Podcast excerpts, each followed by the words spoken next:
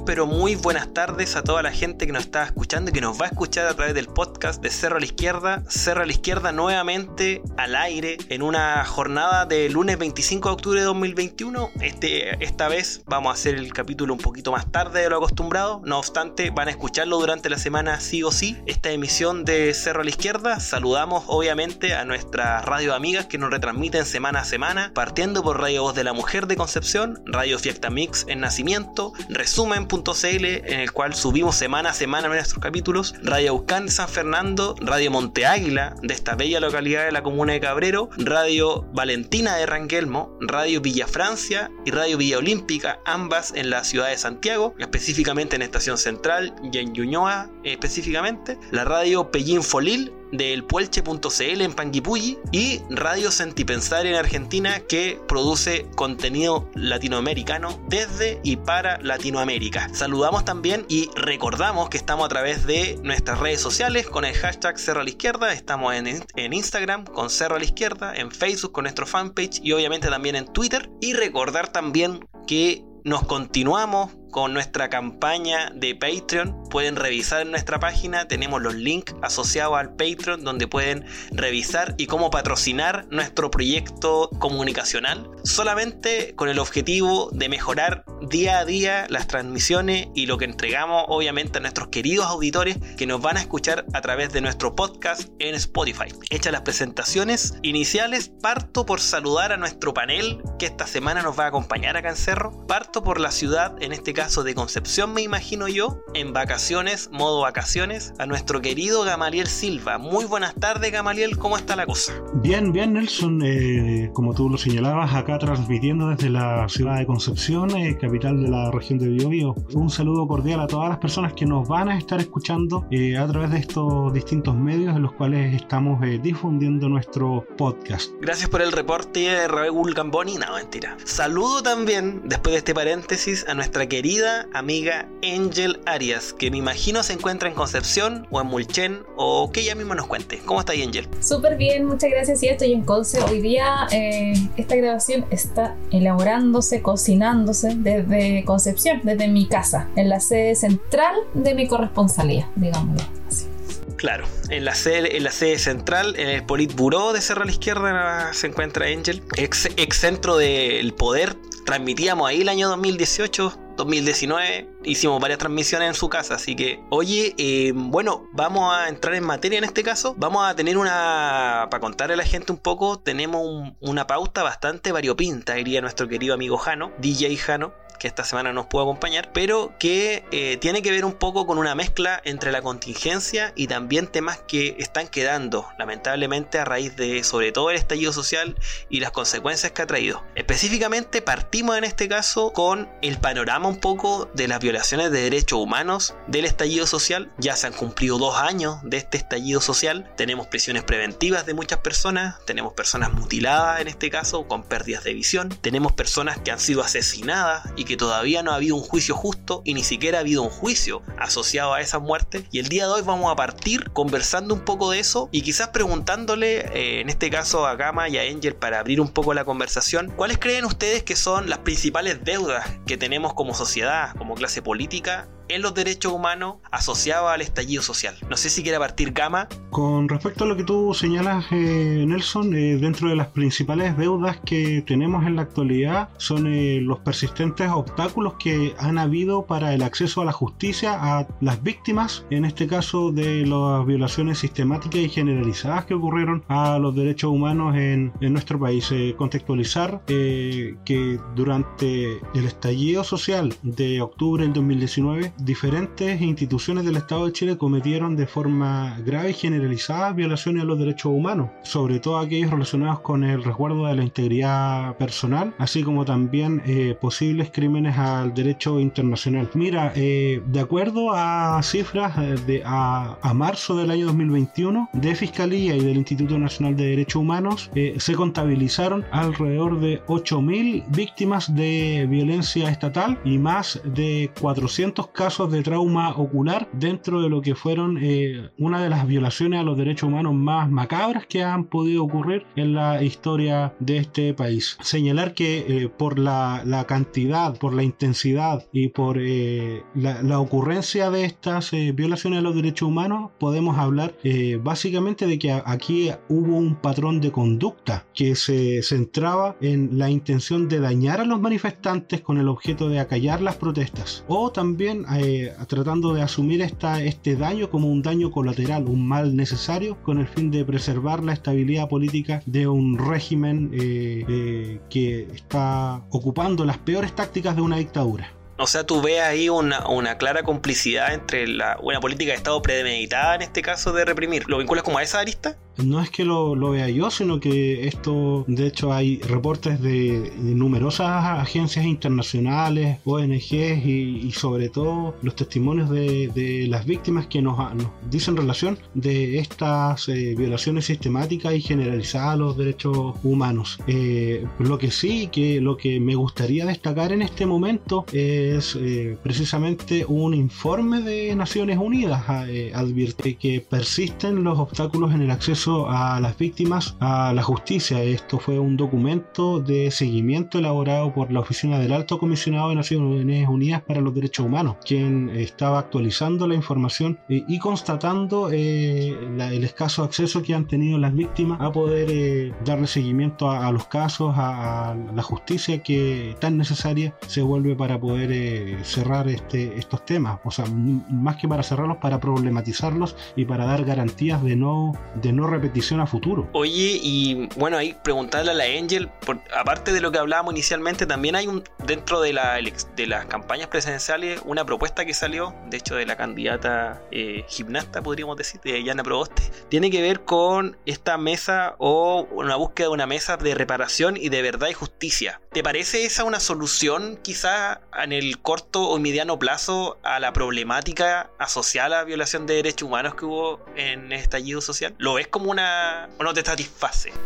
no, no lo veo como una solución, no lo veo como un camino y es porque la evidencia, la práctica, los años de, de revisión del actuar del Estado de Chile en contra de, de, todo el movimiento social y de las personas eh, que están eh, utilizando su legítimo derecho a la protesta, eh, ha sido siempre generar estos como mesas de reparación, esto es muy bacheletista además, generar mesas de diálogo, de reparación, etc. Entonces, sabemos, hay una experiencia histórica con respecto a este estilo de hacer las cosas o esta forma de hacer las cosas que básicamente eh, se podría definir como pequeñas pildoritas para que la gente se quede tranquila y callada, pero que, que realmente esto tenga algún efecto en la reparación efectiva, que es un proceso complejo y además eh, complejo eh, donde tienen que intervenir las personas afectadas, está muy distante a eso. Ya se sabe que los procesos de reparación de este tipo implican un montón de que no creo que estén eh, dispuestos o en conocimiento siquiera de, que tienen que existe una obligación de cubrir eh, dentro de toda la complejidad que eso implica. Entonces creo que esto es una declaración en medio de, eh, de que queda muy poco para unas elecciones presidenciales. Creo que se trata de eso y no de una real ímpetu de reparación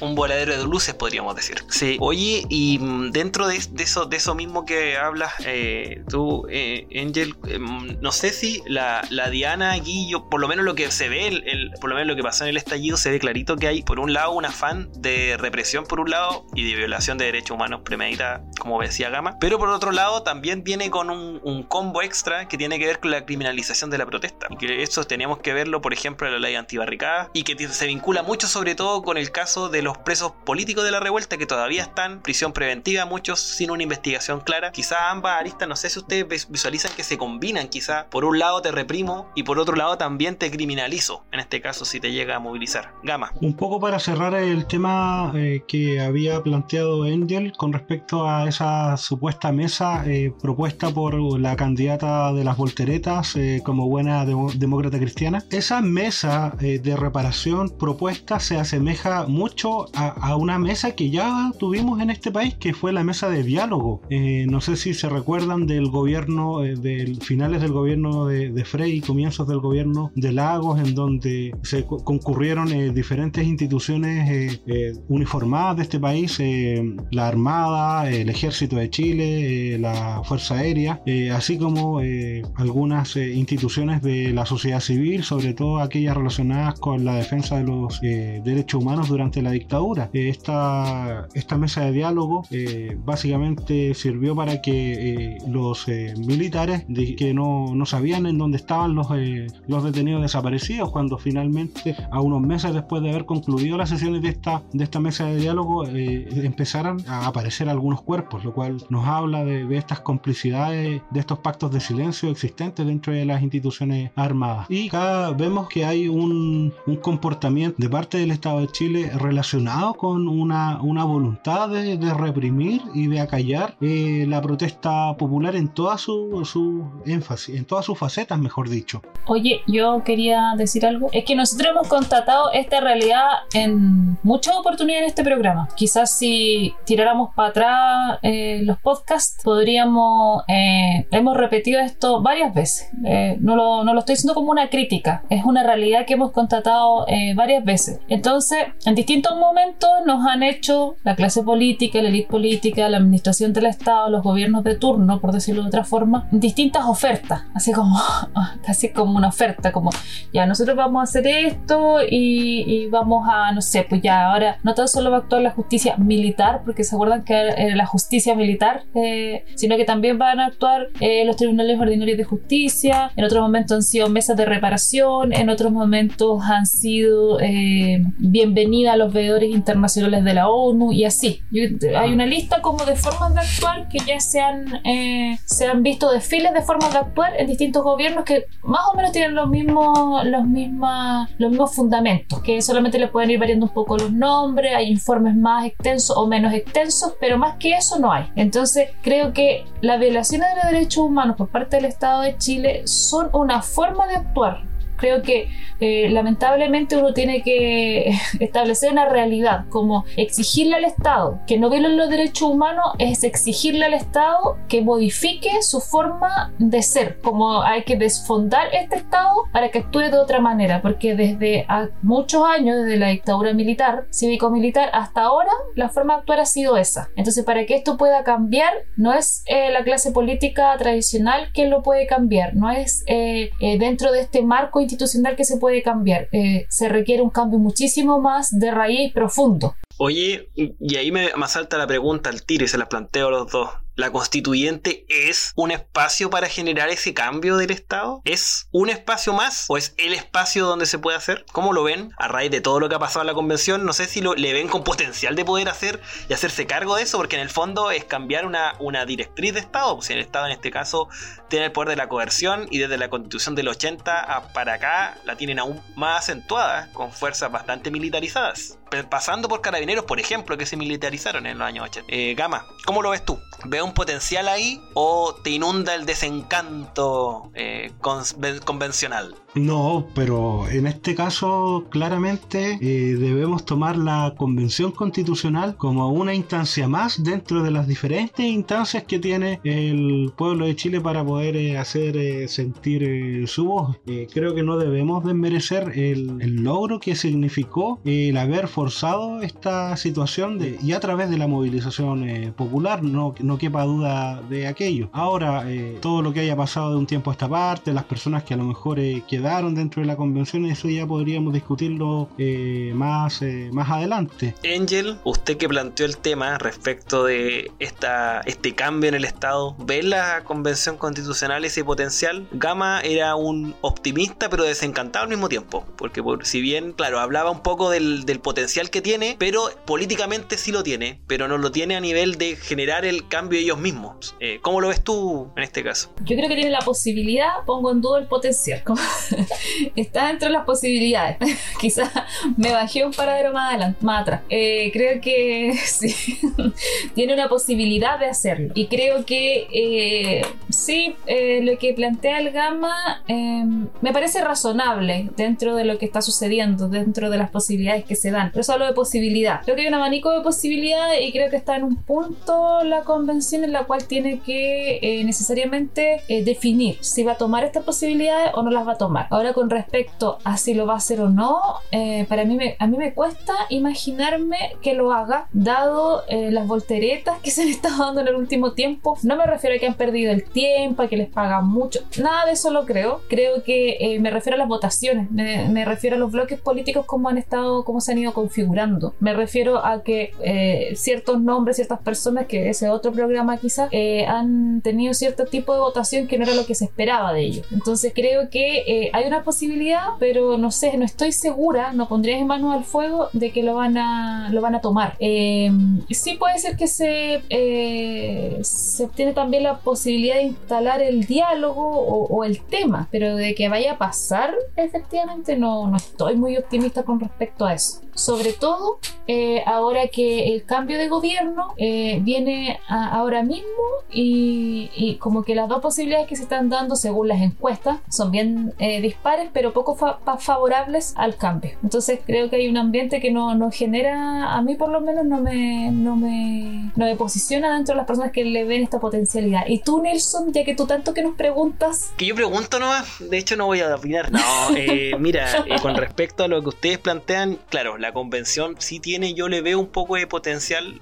Yo creo que hay factores externos que influencian bastante el devenir de la convención, digámoslo. La elección presidencial es un tema importante. Eh, la correlación de fuerzas que vaya a resultar de la elección parlamentaria también lo es. Recordemos que este gobierno no ha sido muy amigo de la convención constitucional. Recordemos que nació a la mala del gobierno de turno. Por ende ha puesto todas las cortapisas legales, burocráticas, económicas y para qué decir de medios asociadas a boicotear el espacio. Entonces tomando en consideración ese contexto, unido también a la formación de algunas bancadas ya bien marcadas y de algunas influencias también de algunos convencionales, yo creo que eh, se tiene el potencial, pero hay que posicionar ciertos temas que yo creo que son transversales y que deberían estar en la discusión si es que la convención se quiere hacer cargo del tema. O sea, yo creo que si quiere dar una herramienta política, tiene que pulsar un poco más, por ejemplo, en la posición respecto del indulto a los presos políticos de la revuelta. Se hizo una declaración al inicio de la convención, pero no ha habido un pronunciamiento mayor después de eso. Por otro lado, el, en este caso a nivel político, el generar marcos de justicia y de verdad penas a los culpables. Todavía tenemos en el caso, por ejemplo, de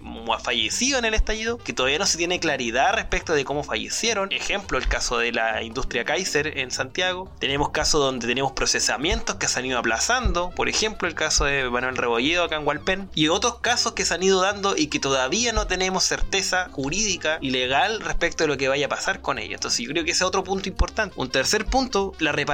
Y yo no estoy hablando de reparación solamente de plata, estoy hablando de reparación psicológica, de salud, reparación física de los que fueron mutilados, de las personas que de verdad les cortaron la vida. Eso el Estado nos ha hecho cargo. De hecho, han sido organizaciones populares que se han tenido que hacer cargo. Me recuerdo, por ejemplo, el caso de Acuña en Santiago, que fue maltratado por la policía, quedó con daño neurológico y que han sido organizaciones sociales las que se han hecho cargo de su mantención y de su tratamiento kinesiológico, no el Estado. Entonces, esa otra patita que debería tener. Y una cuarta pata que yo creo que es clave es, para mí por lo menos, la disolución de carabineros como fuerza militarizada y como fuerza de choque, en este caso en la en, protesta y en, este tipo de situaciones. O sea, a mí, a mí no me cabe otra, otro calificativo que una disolución y una refundación completa del aparataje policial y cómo se entiende la seguridad pública y la seguridad, en este caso, en contexto de, en contexto de protesta y en contexto de, de revueltas como la que pasó el 2019. Esa es mi posición respecto, hacia a grosso modo. No eh, ¿Te bajaste cinco parados más adelante? Creo que sí. Yo me bajé bastante más adelante que ustedes dos. Pero sí es que soy. En realidad, yo creo que hay muchos condicionantes que se deberían despejar ahora. Yo creo que ahora es lo que en la convención se viene la materia buena. Porque anteriormente era el reglamento, claro, el dos tercios y todo eso. Igual no hubo un poco la discusión. Pero ahora, ahora vamos a ver claramente en qué posición está cada uno. Y aquí hay que estar súper atento a los posicionamientos que vayan tomando. Porque eso va a ser clave de lo que vaya a salir después. Si va a salir una constitución de muertos generales o va a ser una constitución de verdad que se haga cargo del estallido, parte. Oye, y bueno, y hablando de esto mismo, violación de derechos humanos, estábamos hablando. Hoy día, en las noticias, justamente, aprovechando que es día lunes, apareció la sentencia al carabinero que asesinó a Alex Lemun. Alex Lemun, un comunero mapuche que fue asesinado, en este caso, en un, en un incidente que hubo en un fondo en el sur de, nuestro país, el año 2002, si no me equivoco, Angel. Eh, recordemos que eh, los gobiernos de la concertación hubieron eh, fallecidos, hubieron reprimidos, hubieron personas violentadas. Alex Lemun fue uno de ellos, eh, en este caso el año 2002. No sé si Angie quisiera contextualizar un poco más. Sí, sí, eso fue el 7 de noviembre del año 2002, eh, donde el capitán o coronel de carabineros Marco Aurelio Trewer Heisen dio muerte a, Alex Lemun. Fue, fue asesinado en una ocupación territorial legítima desde mi punto de vista y creo que de mucho, de mucho más, donde fue asesinado con un disparo en el cráneo. Estuvo agonizando cinco días y finalmente en el hospital de Temuco falleció. Eh, la historia es larga para este caso, no, no, es así como que haya pasado todo este tiempo alojado en los tribunales de justicia acá en Chile. Este, bueno, les voy a hacer el, el, el, el, paso. Bueno, hay una, la buena noticia es que fue condenado y la mala noticia la digo al tiro, que lamentablemente se dio por cumplida eh, la pena porque él estuvo en prisión preventiva y con arresto domiciliario total eh, durante un tiempo, por lo cual la pena se da por cumplida, o sea, no va a pasar ni un minuto más en la cárcel. Y fue condenado el 16 de octubre y la sentencia fue el día de hoy. Eh, bueno, como les decía, el 7 de noviembre le dispararon a Alex Lemun, el 12 de noviembre del 2002 eh, muere en el hospital, en una clínica en Temuco, al hospital de Temuco no recuerdo bien, y se trató del primer asesinato de un joven mapuche en manos de la policía. Recordemos que también está el caso de Matías Catrileo, de Jaime Mendoza Codillo y de Camilo Y algunos otros que están aún en investigación con desapariciones forzosas que todavía no, no, se encuentran, entonces hay más casos que todavía no están definidos así. Los primeros de los dos años de la causa fue tramitada en la justicia militar, eh, pero por supuesto eh, aplicaron el, el, principio de no seguir investigando y fue sobreseída eh, temporalmente. Y luego la justicia ordinaria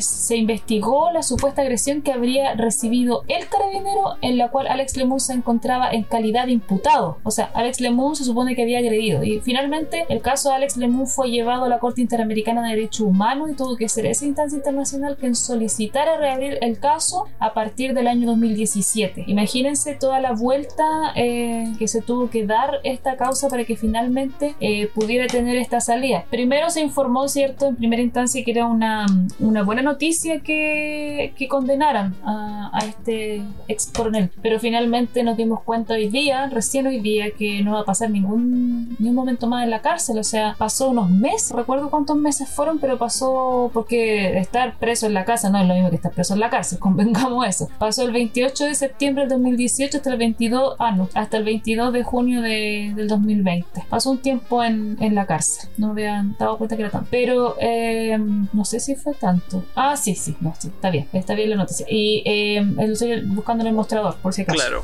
Esa es mi fuente. Si me equivoco, es por culpa del mostrador.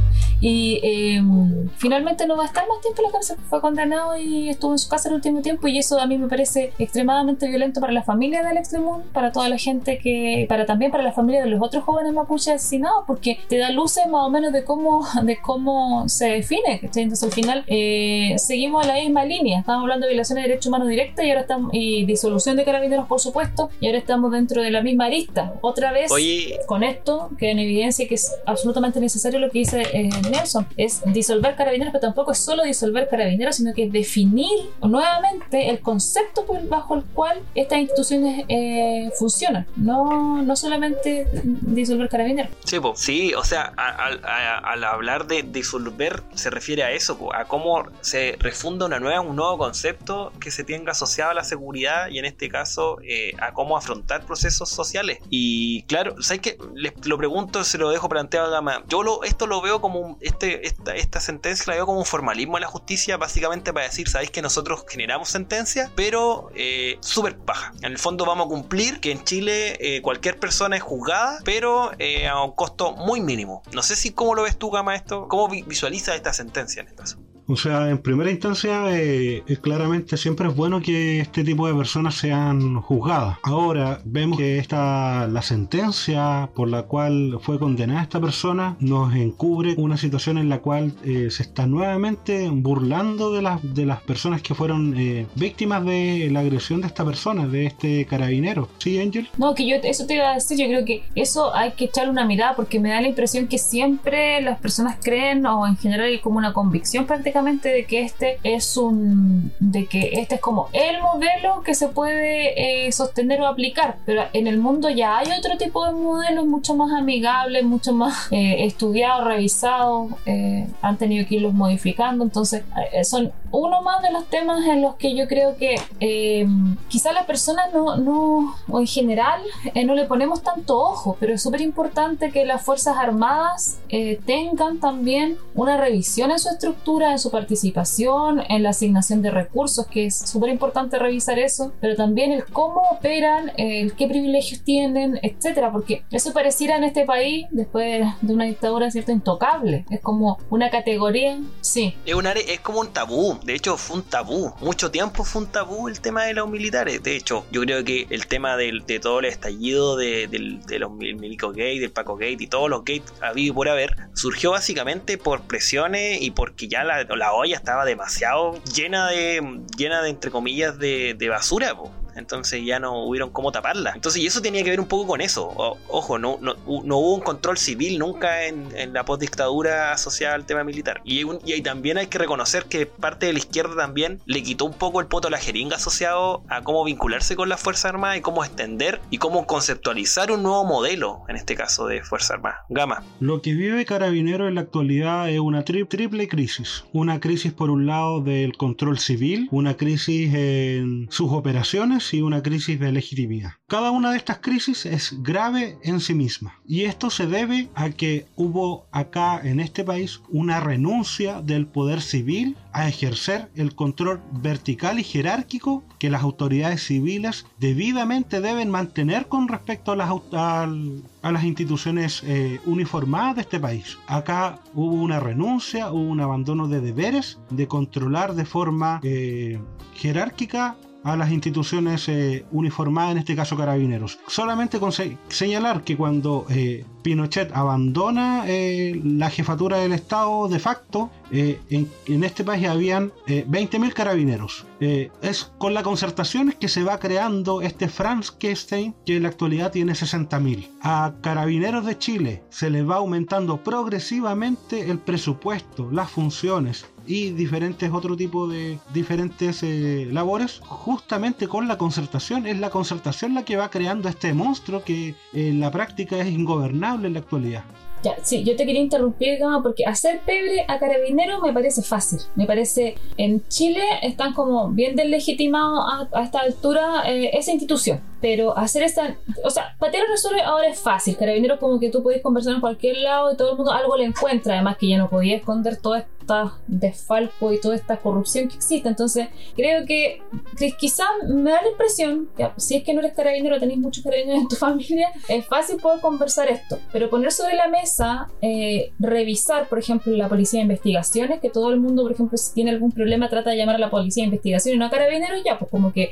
cualquier cosa, mejor la policía de investigación, ojalá venir. Y, el, y por otro lado, eh, los militares es como, no, pero si funciona súper bien, como, ¿quién revisa o, cómo discutir con respecto a eso? ¿Por qué es necesario eh, revisar todo esto? No sé si está tan claro. Creo que Carabineros, yo no sé cuántas personas podrán defender esa institución, pero eh, en cuanto a los militares y a la Policía de Investigaciones, creo que va a haber más, es más complejo eh, meterlo en el saco de, la, de, esa revisión que se requiere, que es urgente, donde exista un mayor control de, de estas instituciones.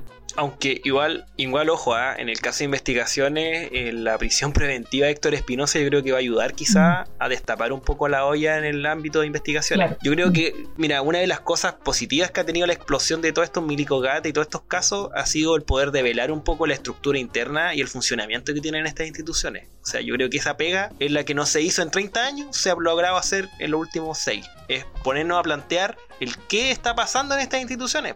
¿Por qué estaban tan escondidas? ¿Por qué había tantos claroscuros respecto de su devenir, respecto de su financiamiento, respecto de su forma de actuar? Yo creo que ahora vale la pena planteárselo y sobre todo en el contexto en el cual estamos, que estamos en un contexto que algo se supone que tiene que nacer nuevo y por ende en ese nuevo nacimiento este tema debería estar incluido eh, como una cápita importante. Oye, eh, no sé si tiene algún otro comentario asociado a este tema. Eh, oye, partimos de la violación de derechos humanos, pero terminamos en rol de, en este caso, de las Fuerzas Armadas. bueno, se vinculan bastante en realidad. Gamma Angel. Para apuntar a una eh, superación del modelo de carabineros que tenemos en la actualidad, se debe implementar una serie de, mecanismos y procedimientos tales como eh, revisar eh, su financiamiento, es decir, desfinanciar, revisar su relación con las armas, desarmarlas y básicamente colocar para su problematización el tema de la disolución o reforma dentro de las diferentes alternativas que puedan existir. Angel, ¿tiene algún otro? Disolución. Solo un concepto. Disolución. La solución, disolución. La solución, disolución. Está como un lema de protesta. Sí, sí, po. sí, no, es que yo soy experta en eso. Ah, el eslogan. Eslogan es lo mismo. Está como un buen eslogan, un eslogan de protesta. Sí, de hecho yo creo que sería un buen resumen, unido a lo que decía Gama al final también. Pero yo creo que hay que hacer una, una mirada, un paneo general, no solamente en carabineros. Como dices tú, es la vieja confiable para pegarle ahora. Sí, pues, sí, yo creo que... que mirar al, resto, que porque en el fondo son ellos el aparataje que el Estado proporciona para la represión, pues para la repre. Pues. Ellos son, están a cargo de la repre. Son peligrosos, pues, ya sabemos, históricamente.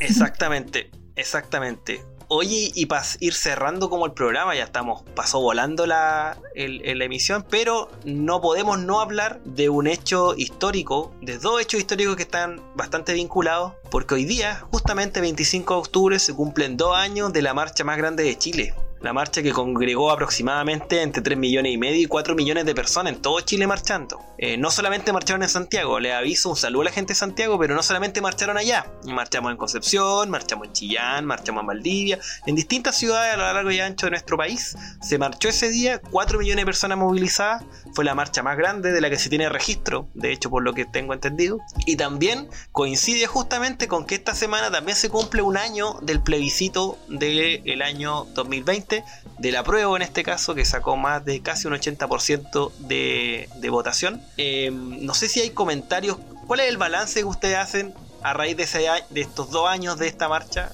al 2021? ¿Cuáles son los aprendizajes quizás? ¿Cuáles son las, las reflexiones que ustedes hacen de ese hito? Eh, parto con Angel. Que somos capaces de movilizarnos, porque pues, somos capaces de que salgan 3 millones de personas o 4 millones de personas a la calle y que es posible. Eso yo creo que es una de las cosas que primero quedan establecidas, porque yo creo que antes de esos hitos eh, queríamos que fuera así, pero no habíamos constatado que eso podía ser así. Y con esto está la evidencia de que efectivamente el pueblo de Chile, de manera eh, espontánea y algunos organizada, eh, puede movilizarse a ese nivel y puede generar y empujar cambios. Entonces yo creo que eso es una cuestión que no hay que dejar eh, fuera al momento de cuando uno piensa cómo lo vamos a hacer para cambiar la visión de Estado o refundar o disolver eh, eh Carabinero y, reformular todo esto que estábamos conversando antes, creo que ahí está un antecedente. Pues si es que esto hay que hacerlo, es posible movilizar eh, millones de personas en un país que había estado como una tacita de leche eh, con pequeños burbujeos en el hervidero durante cierto tiempo y que se acumuló y llegamos a eso. Entonces, evidentemente se puede hacer nuevamente primero, y eso me parece que es una visión que plantea un escenario no tan pesimista en el futuro. Creo que eh, está ahí. Es un antecedente cercano, no ha pasado tanto tiempo tampoco, no es un hecho histórico así como posible escribir todavía en un libro de historia, tiene que cumplir más requisitos, entonces todavía está pasando, como dentro de la temporalidad aún está pasando. las consecuencias de esa marcha todavía la estamos viviendo y conectado con, con, lo de con lo del plebiscito de, del 2020 creo que es consecuencia de todas esas movilizaciones pues. entonces hoy día ya sí apruebo estamos en la convención eh, eh, ahora nosotros estamos evaluando mira lo que es lo que estamos hoy día pues antes ni, ni imaginarnos esto pero hoy día estamos ahí como sí puede ser posible sí tiene potencialidad o no tiene potencialidad estamos analizando en ese nivel antes estábamos en el nivel hoy ¿podremos cambiar la constitución pinochetista? Entonces, eso es este escenario en el cual hoy día estamos haciendo análisis político de contingencia es debido a, a, estos, a estos otros dos hitos que hoy día que están de cumpleaños, que están, que están cumpliendo años ahora. Claro, es un salto bastante eh, cuático, es un salto bastante largo el que, se ha pegado en dos años. Algunos, uno tiende, claro, se tiende a quedar mucho con la imagen del presente uno se tiende a quedar con la imagen de lo que está pasando ahora, con los dos tercios, con el afán, con esta subida en las encuestas del Zanjas y otros más, pero eh, el cerco igual se a nivel temático se corrió bastante a lo que estábamos al 14 o 15 de octubre del 2019. 14-15 de octubre estábamos hablando de lo bueno que había sido el movimiento en Ecuador, en Cerro a la Izquierda. Gama, no sé cómo, cómo lo ves. ¿Ves este salto temático quizás? ¿O cómo lo reflexionas tú a dos años ya de esta marcha? Más que un salto temático, esto fue un salto cuántico. Esto corrió el cerco de una forma en la cual nunca podríamos a lo mejor haberlo, haberlo eh, imaginado. Yo creo que para muchos fue, fue la gran marcha que, todos estábamos esperando. Eh, eh, en, algún, en, algún, lugar de nuestras mentes. Una de las cosas que me gustaría a lo mejor visualizar en esta ocasión fue la reacción que tuvo los diferentes personeros de la derecha en vistas a la manifestación ocurrida en, en las diferentes plazas y, y ciudades de este país. Eh, porque como lo decía Angel, las consecuencias de esta marcha son las que todavía estamos viendo en la actualidad, en diferentes intensidades, en diferentes niveles. Eh, señalar de que, por ejemplo, eh, de, forma a priori, la derecha se subió ya cuando estaba acorralada en el suelo, completamente contra las cuerdas. Finalmente la derecha termina por subirse al carro de la victoria de esta marcha. Como te interrumpo, es que estamos terminando el programa y como que nos pusiste todos los nombres más desagradables concentrados al final. Demasiada concentración de odio. Demasiada caca, pero en resumidas cuentas, eh, podríamos resumirlo en, en Barça, po. igual Barça, o sea, para el contexto ya eran Barça, imagínate ahora. Eh, recordemos que la movilización es Piñera, claro, habló este tema que casi le hubiera gustado marchar, pero la marcha era contra él, entonces era como bien paradójico el hecho. Y te muestra un poco lo acorralado que estuvieron, ¿ah? eh, eso también es un hecho de la causa, o sea, en un momento, esto fue previo al 15 de noviembre, no se tenía claridad hacia dónde iba, lo que sí recordemos que ya en esa época el pueblo movilizado ya estaba deliberando lo que quería hacer. De hecho, yo creo que la Convención Constitucional se hizo cargo en parte de eso, pero el, pueblo organizado ya empezó a deliberar lo que quería más o menos en esa fecha, ya la teníamos menos clara hacia dónde quería los cambios, hacia dónde apuntaba. Sí, sí, porque las asambleas territoriales, eh, los cabildos que se formaron, todo ya empezaba a, a tirar las líneas. Estos se suben al carro porque ya no les queda otra eso que tú nombraste, imagínate, es la derecha chilena subiéndose a un carro de movilizaciones, cuando ellos lo único que piden cada vez que hay movilizaciones es represión. Entonces es como ya los manotazos de ahogado, pero los últimos que vieron, y, bueno, y ya sabemos lo que terminó finalmente, pues en un acuerdo. Sí, o sea, bueno, basta recordar el, el cómo fue el 19 de octubre o el 18 de octubre ahora, este año. Eso demuestra un poco que la calle eh, no se ha ido para la casa. Bueno, de hecho la calle siguió activa en algunas ciudades, mm, los medios no lo quieren colocar, pero eh, sí, se continúa activa. Eh, como les decía, y lo decía en los capítulos anteriores, yo creo que el estallido social no lo podí encapsular a que terminó. El estallido social es un proceso con avances, con retrocesos, pero es un proceso que todavía está. Y los temas que instaló ese estallido son los temas que se están conversando en gran medida. Y eso está permeando un poco la discusión. Y bueno, y ahí hay que ver un poco las salidas institucionales cómo van a ser, porque ahí sí hay un, hay un tema y hay un paño que cortar. Pero yo creo que eso nos va a dar para un capítulo especial, incluso de Cerro, ya con el tiempo ya jugando en contra. Eh, eso, no sé si tienen. Bueno, les dejo el espacio ahora para hacer comentarios finales, comentarios de cierre. Angel, parto contigo. Comentario de cierre de este, de este popurrí de contingente de Cerro a la Izquierda el día de hoy. Solamente decir que a pesar de que la clase política en Chile está tratando de poner estallido social relacionado con una fecha, con un proceso como que se inició y terminó dentro de, un periodo de tiempo súper determinado, rescatar lo que tú decís que esto es un proceso político dinámico. eso quiere decir que hay bajas, hay altas de la movilización social, pero está ocurriendo todavía. No es, eh, no es que lo inventemos los esperanzados, los de siempre, los que siempre hay porfiando, no. Así se dan los procesos sociales en todos lados del mundo, nosotros no estamos inventando la rueda con el análisis ni nada. Entonces, eh, atención a cada vez que eh, el gobierno y, los medios de comunicación de masa están tratando de poner como un hito y fin. Porque siempre están tratando de hacer eso, como encapsularlo. Eso no. Sí, te lo, te lo quieren resumir como una infografía, un librito y para la casa. Eh, Gama, comentarios finales. Por favor, más estallido social y menos acuerdo por la paz. Las, eh, el Qué malestar, rupturista, Gamaliel. Qué poco institucional tu visión. el malestar persiste. El malestar persiste y no todo esto se canaliza por la vía electoral. Todavía tenemos un montón de cosas que no se han resuelto y la subsistencia de cientos de personas a lo largo de este país se ha visto eh, complicada. Así que esa básicamente sería como mi reflexión. Bajar el precio del gas, la nueva demanda. Bajen el precio del gas. Sí, sí. Bueno, quizás yo para cerrar, el, sí, el estallido no se fue para la casa. Yo creo que es una conclusión. Y lo segundo, que claro, hay temas que el estallido todavía tiene pendientes. Eh, la reparación en derechos humanos que hablamos hoy día, el tema económico, el tema social, eh, el tema de la AFP. Hay varios temas que todavía están dando vuelta y que hay que hacerse cargo en algún momento. Colocar la pelota a piso y de verdad hablarla. Yo creo que es el, principal desafío que se viene ahora.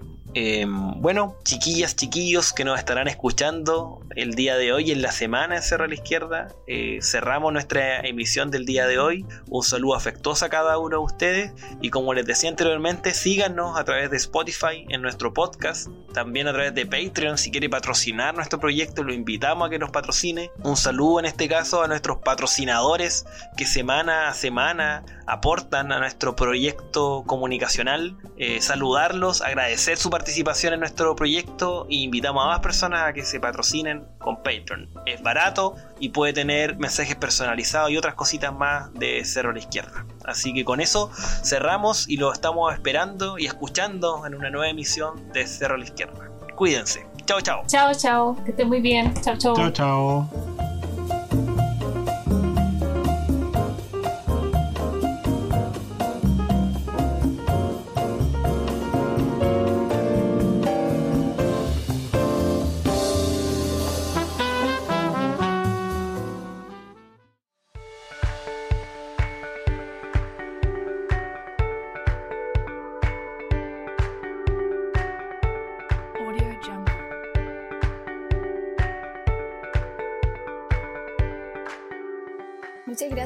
Acompañarnos en esta nueva emisión. Para más contenido, búscanos como Cero a la Izquierda en Spotify, Apple Podcast, Google Podcast o donde sea que escuches tus podcasts. Revisa nuestras redes sociales, síguenos y si te gusta lo que escuchas, comparte y difunde nuestro contenido. Nos encontramos la próxima semana.